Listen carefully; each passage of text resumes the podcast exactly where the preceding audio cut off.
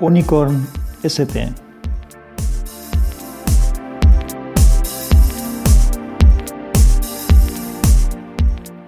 Capítulo 2. ¿Qué pasa con BlackBerry?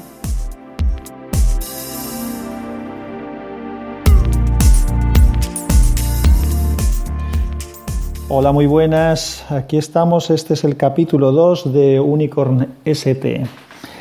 Esta vez la intención es hacer un capítulo condensarlo en los 15 minutos que tenemos, pero no prometo nada. Si se me va la mano, pues haremos una segunda parte, igual que hicimos la otra vez, pero ahora ya a sabiendas. Este capítulo se ha grabado el 30 de septiembre de 2016, pero probablemente lo publicaré alrededor del 4 de octubre. Repetimos temática, volvemos con el tema de la tecnología. Ya dije que sería un tema bastante recurrente en este podcast, pero no va a ser el único del que hablaremos aquí. De hecho, en el próximo capítulo, y como decían Tipicoy, hablaremos del gobierno o del desgobierno, que ahora es más desgobierno que gobierno.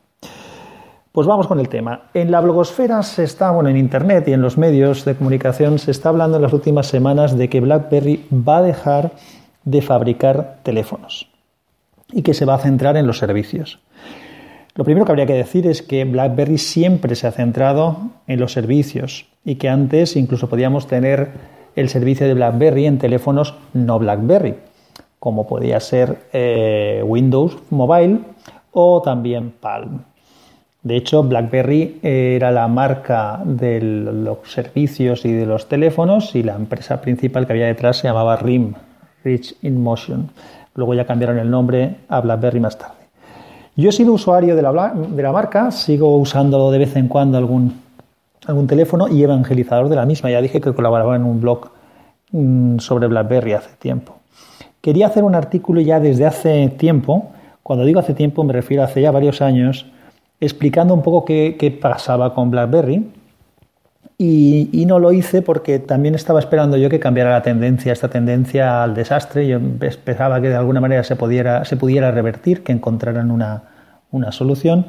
Pero bueno, no ha sido así. He estado lo que sí que he hecho repasar borradores de los que tenía escritos para aprovecharlos para este artículo de, de hoy, pero no podré usarlo todo porque si no necesitaría no dos capítulos, sino muchos más. Y al final, probablemente en un par de conceptos podamos resumir lo que, lo que está pasando o lo que le ha pasado a BlackBerry. Yo empecé con BlackBerry con un BlackBerry Storm, que es un teléfono bastante curioso porque tenía una pantalla táctil eh, pulsable, eh, pero no quiero meterme por este lío porque me enrollaré y de esto sí que hablaré en algún otro capítulo porque era un, un equipo muy interesante. Vamos allá. ¿Dónde está el problema de BlackBerry? Pues el problema de BlackBerry es muy obvio. Se durmió en los laureles. Ellos eran la referencia absoluta en, conectividad móvil. En algunos países, incluido Estados Unidos, eran mm, vamos, la, referencia y sobre todo también en la empresa. En la empresa por la seguridad, por la buena integración del correo, era una empresa que triunfaba de largo. Eran la referencia total. Pero no le vieron las orejas al lobo. Tras la salida del iPhone y de los Android, eh, no reaccionaron bien reaccionaron tarde y sobre todo reaccionaron mal. Incluso además pensaban que, estaban triunfando porque había algún equipo que se vendía mucho, pero de eso hablaré ahora más tarde. Uno de los problemas que, que tenía BlackBerry es que la experiencia de usuario en la mayoría de los clientes se basó en teléfonos de calidad media o baja, es decir, en las mínimas gamas. Había gente que tenía teléfonos de alta gama de BlackBerry, pero muy poca, porque los teléfonos eran muy caros. Eh, hay, hay dispositivos que anclan a su sistema y dispositivos que no. Por ejemplo, iPhone y iOS son dispositivos de los primeros, de los que anclan a tu sistema, que te meten alrededor de toda la, de todo el ecosistema que tienen de servicios y de cosas. Android no lo es tanto, también en parte, pero no tanto. Y BlackBerry podía ser de los primeros, es decir, de los que más motivos tiene para ser de los primeros, por el tema de seguridad, por el tema de los de los servicios de, que tenían ellos, tanto el BIS, el BlackBerry eh, Internet Server, como el BlackBerry Enterprise Server, que era un servicio más metido para el tema de empresa. pero, por ejemplo, a nivel particular tenían el BlackBerry Messenger, que era algo que, que era espectacular, pero que después fue machacado por WhatsApp. Por WhatsApp. Ya diré luego que algo más respecto a BlackBerry Messenger. Siendo muy inferior WhatsApp que BlackBerry Messenger, pero es que no supieron licenciarlo a tiempo, lo tenían que haber hecho a tiempo. Otro tema que en su momento parecía que, era, que marcaba la diferencia era la calidad de los teclados de BlackBerry, pero realmente yo he probado distintos equipos de BlackBerry y los equipos altos de gama como el Bolt tenían teclados que realmente era una pasada utilizarlos. Los más pequeños pues te acostumbrabas a tenerlo, pero no era tan, tampoco tan, tan bueno. Lo que les pasaba a ellos es que cuando tú estás perdiendo mercado, no te puedes mantener si no luchas algo en precio, porque estás luchando contra una tendencia y luchar contra las tendencias es muy complicado y no te sirve donde estabas tú. Tú puedes estar en la cima de una montaña, pero si eh, te caes por el borde, la tendencia va a ser a seguir cayendo. La tendencia no va a ser volver a estar en la cima de la montaña. Para volver a estar en la cima de la montaña tienes que remontar, primero frenar la caída y después tienes que remontar hacia arriba, lo cual es muy complicado.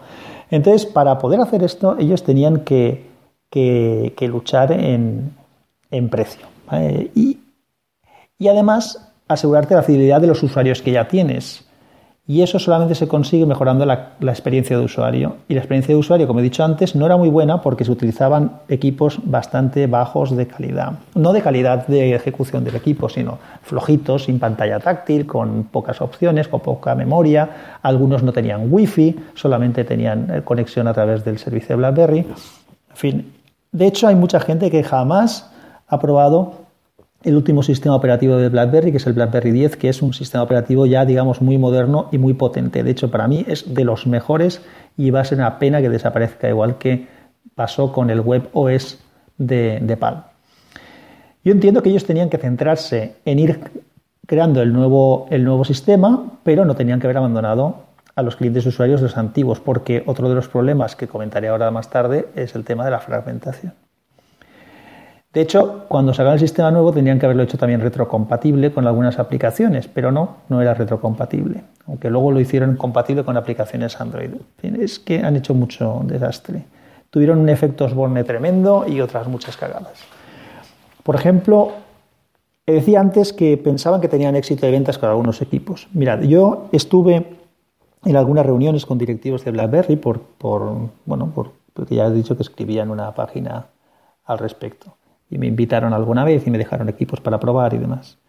En una reunión, en una charla, una medio conferencia de prensa, si queréis llamarlo así, con distintos medios de, distintos blogs, nos comentaban que el, el, 8510, que era el BlackBerry este pequeño con el que se inició mucha gente, era un éxito de ventas tremendo en España, que era el smartphone de más ventas en España. Oye, esto no era un éxito, esto era una condena. Y voy a explicar por qué. La promoción comercial en esta gente ha fallado estrepitosamente. Un 8510, este tipo de teléfono, no asegura un futuro. El mercado de, consumo del gran tecnológico en el gran público es muy volátil.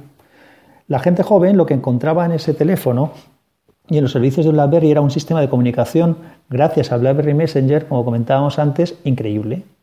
Yo tengo una amiga, una, una amiga, no, una sobrina, que su padre le, que le ofrecía un iPhone 4 que tenía y ella no lo quería, ella quería su BlackBerry 8510. Pero estas cosas cambian en el momento en el que llega WhatsApp, por ejemplo, y hay una opción de comunicación similar, mm, más universal, porque te puedes comunicar con la gente que tiene el BlackBerry y con la gente que no lo tiene, y a esto no le reaccionaron tampoco. Ya he dicho antes que no supieron licenciar BlackBerry Messenger a tiempo, eso fue un gran error también. Entonces, cuando la gente empieza a ver qué se puede hacer con otras opciones como un iPhone o un Android que tienen navegadores web mucho mejores, que tienes la pantalla táctil, aplicaciones que hacen cosas súper chulas, pues empiezas a pensar que lo que tienes tú no es lo que quieres, que quieres otra cosa.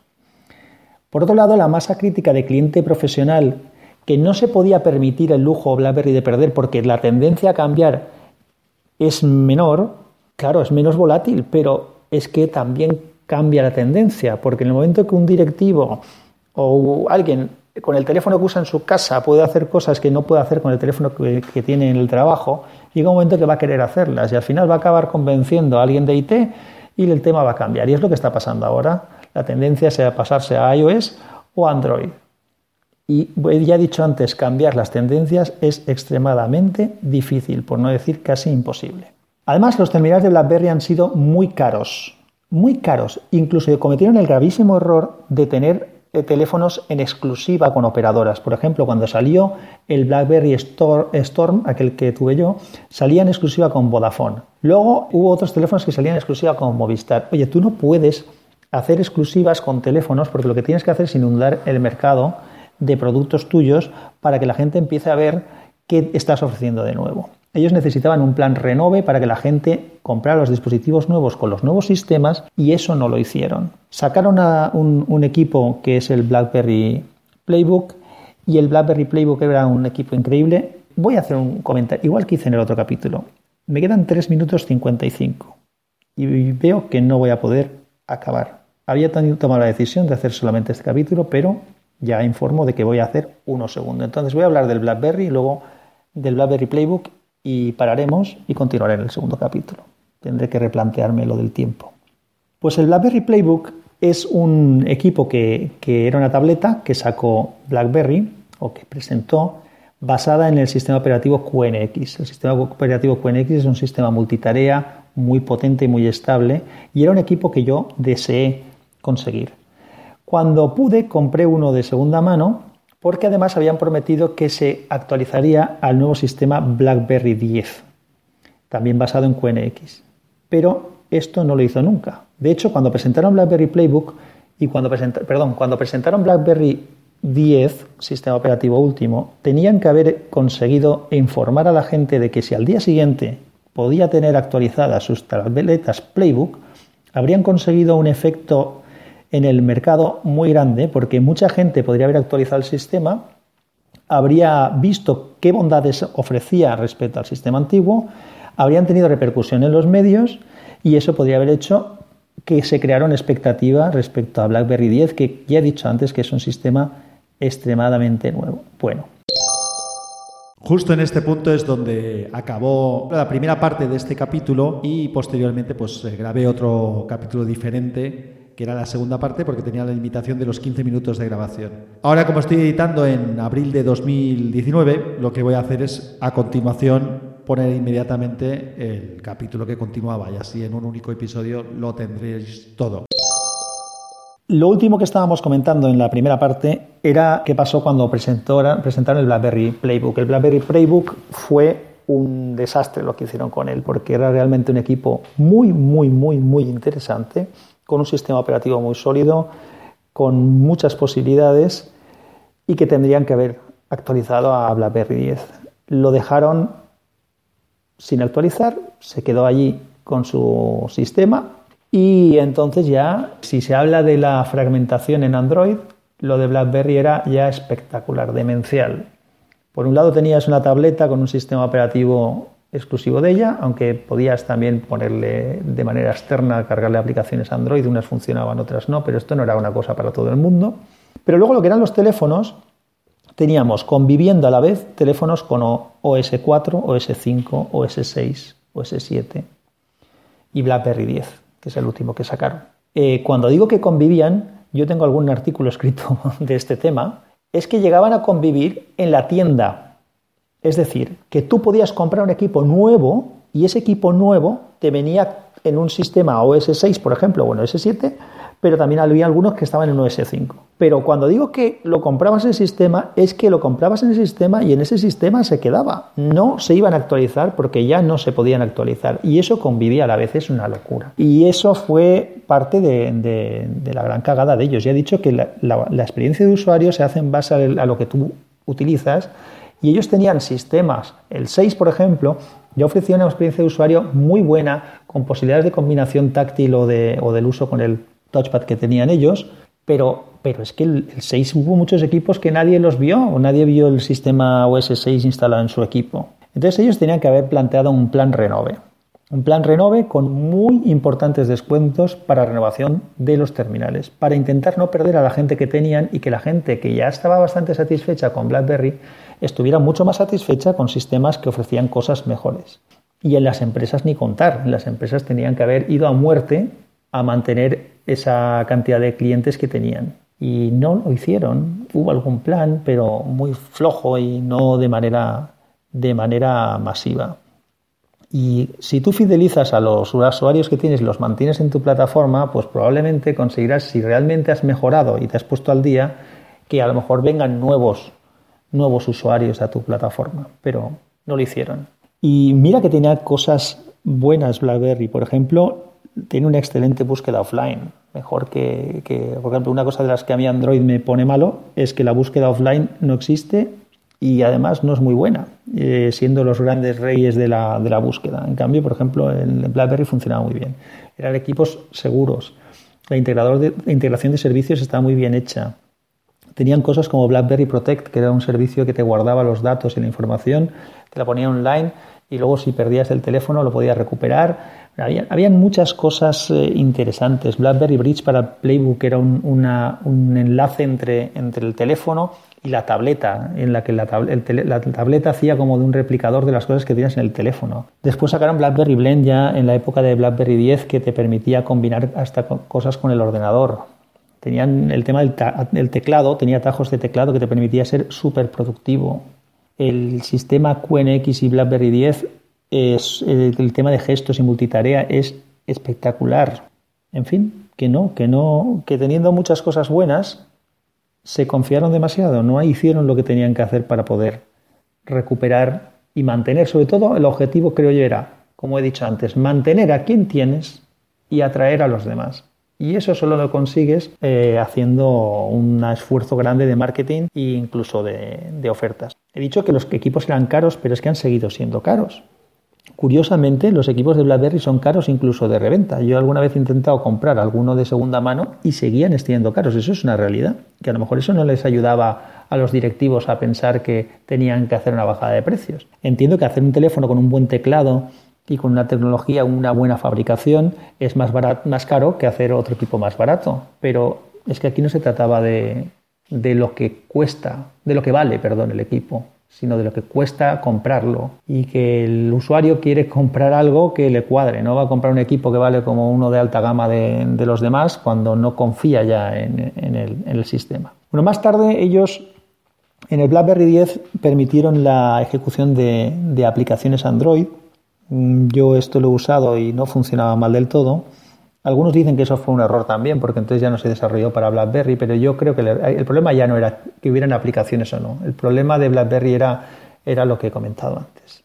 Y más tarde, de uno de los últimos equipos que sacaron fue el BlackBerry Prip. El BlackBerry Prip fue el primer equipo de BlackBerry fabricado por BlackBerry, pero con Android. Sacaron una versión de Android propia, con mucha más seguridad que las demás, pero Android, la, visión de Android desde, desde el punto de vista de BlackBerry. Era un teléfono que tenía un teclado deslizante y yo creo que no satisfizo ni a unos ni a otros. Es decir, eh, la gente que quería usar BlackBerry ya había muchas, perdón, que, que, quería usar Android ya tenía muchas opciones para utilizar Android.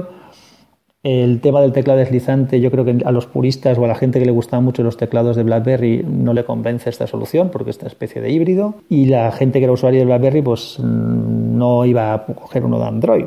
Yo creo que tenía que haber sacado una versión como el BlackBerry Classic, que es un teléfono muy bien acabado, con un teclado espectacular, con Android, y eso habría sido otro cantar. Ese habría sido un teléfono que habría comprado yo.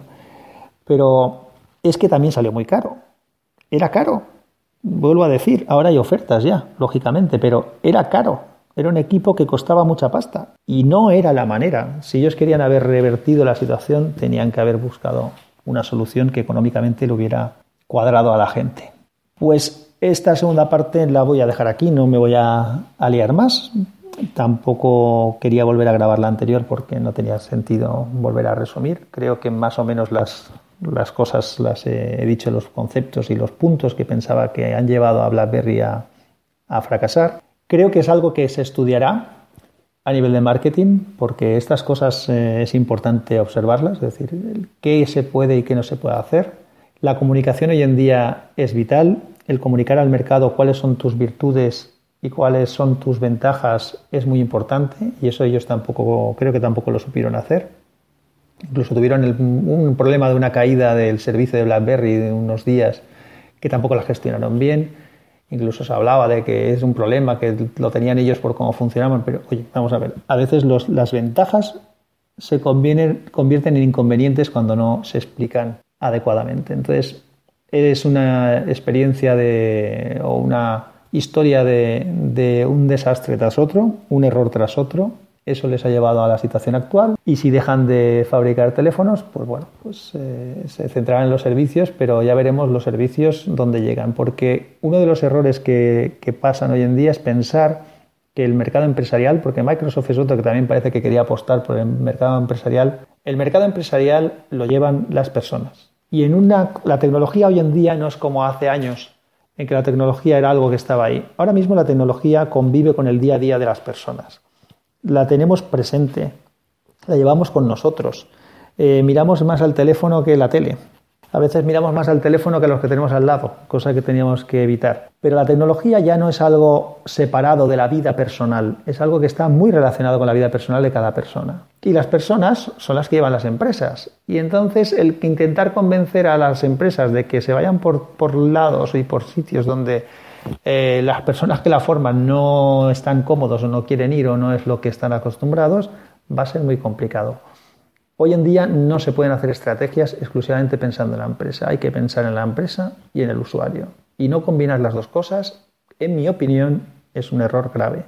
Yo no soy un experto en, en tecnología, pero algo sé de empresas. Llevo muchos años trabajando en ventas, de hecho soy jefe de producto en la empresa, o sea que mi trabajo justamente es evangelizar acerca de los productos que se fabrican en mi empresa, intentar convencer a los clientes de que les van a ayudar a resolver sus problemas y que les interesa utilizarlos. Y esto creo que también pasa en la tecnología o debería de pasar. Pues nada, como comentábamos, vamos a dejarlo aquí. Muchísimas gracias por haber escuchado. Nuevamente disculpad por el que por este formato de dos capítulos que a lo mejor se lo hubiera planteado desde el principio pues no quedaría tan chapucero, por decirlo de alguna manera, pero bueno, yo creo que tampoco debe de ser un problema. Si no tenemos suficiente tiempo en 15 minutos, pues haremos dos partes.